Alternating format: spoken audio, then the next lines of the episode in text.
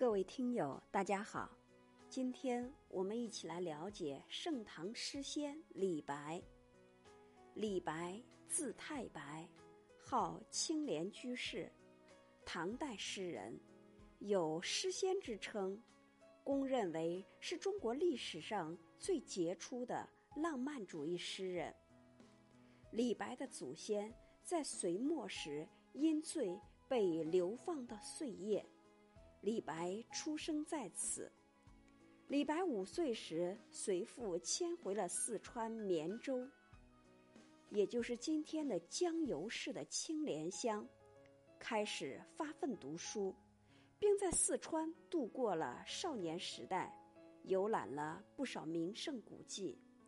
李白天资过人，他自述：五岁诵六甲，十岁观百家。学习范围极其广泛。二十五岁时，李白只身出川，开始了长达十六年的漫游生涯。他不想走科举之途，而希望广泛的结交朋友，依靠自身的才华获得举荐。可惜一直未能如愿。但是这种行万里路的漫游生涯，却对他的诗歌产生了极其重大的影响。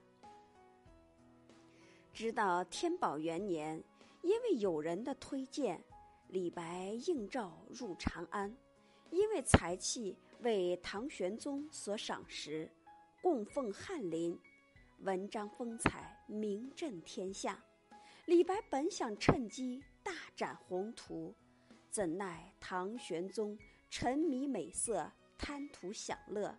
早已经失去了即位之初那份励精图治的锐气，加上李白性格傲岸，不能见容于权贵，处处受到排挤，仅仅一年时间弃官而去，他的政治理想成为泡影，只能继续漂泊无定的流浪生活。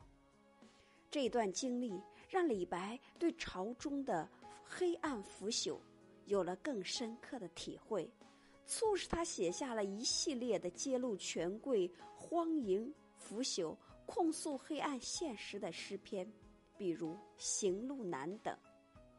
离开长安，李白东游齐鲁，最后写下了《梦游天姥吟留别》，以游仙诗的形式。表达了对富贵权势的鄙夷，抒发了对自由生活的向往。安史之乱爆发后，李白怀着一腔平乱报国的热忱，加入了永王李璘的幕府。不幸的是，永王与肃宗发生了夺位之战，结果李璘兵败被杀，李白受到牵连。被流放至夜郎，幸好途中行至巫山时预设返回。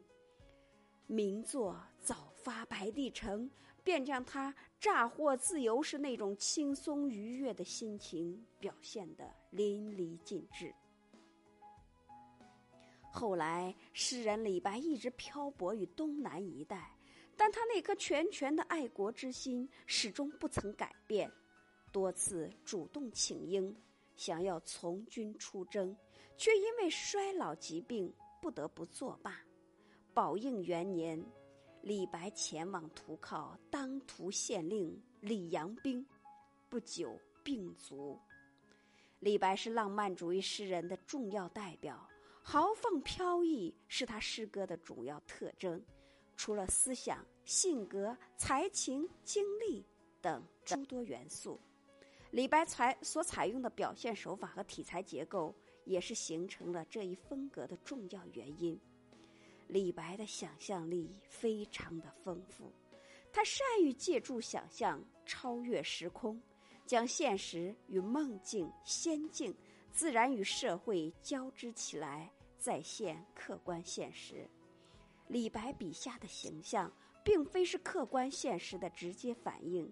而是其主观现实的外化，属于艺术的真实。李白从不在诗中堆砌过多的意象，各意象之间组合疏朗，但是每一个意象都鲜明生动，仿佛是洒脱不羁的泼墨写意画儿。因此，他的诗能充分的展现诗人的思想情感，却又不着痕迹，巧妙凝练。飘逸四字的诗风，也是他被誉为诗仙、谪仙人的重要原因。